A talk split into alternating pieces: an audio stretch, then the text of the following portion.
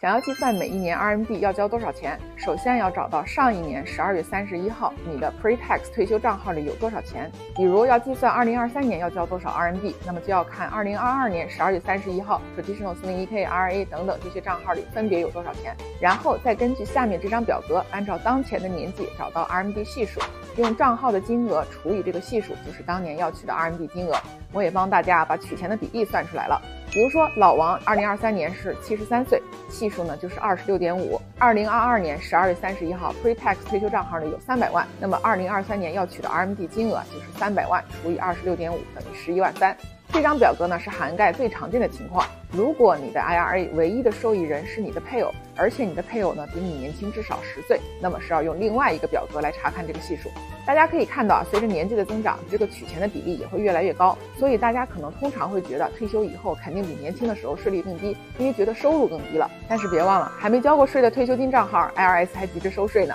如果你的退休金啊都是在 pre-tax 的账号里，那到时候每年的收入可不是你自己说了算的。如果 pre-tax 退休金账号里攒了太多钱，你的收入很大概率就就会冲到更高的 tax bracket，交更多的税。如果想要少缴税啊，就要学会利用不同的金融工具，尤其是那些可以免税用钱的。我是 Iris，关注我，教你退休以后少交税。